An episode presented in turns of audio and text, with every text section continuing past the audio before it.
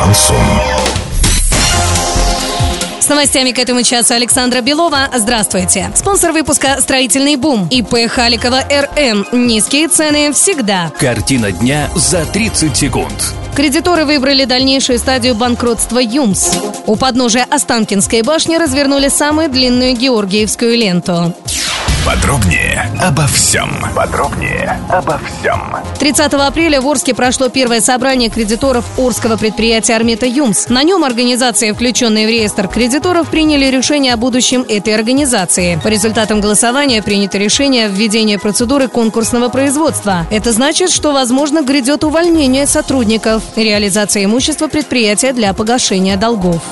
У подножия Останкинской башни развернули самую длинную георгиевскую ленту. Почти три тысячи москвичей приняли участие в акции «Бал Победы», на которой волонтеры развернули георгиевскую ленту площадью более двух тысяч квадратных метров. В рамках мероприятия более тысячи пар станцевали вальс Победы весна 45 -го года под аккомпанемент духового оркестра. Среди танцующих было свыше 700 участников проекта «Московское долголетие».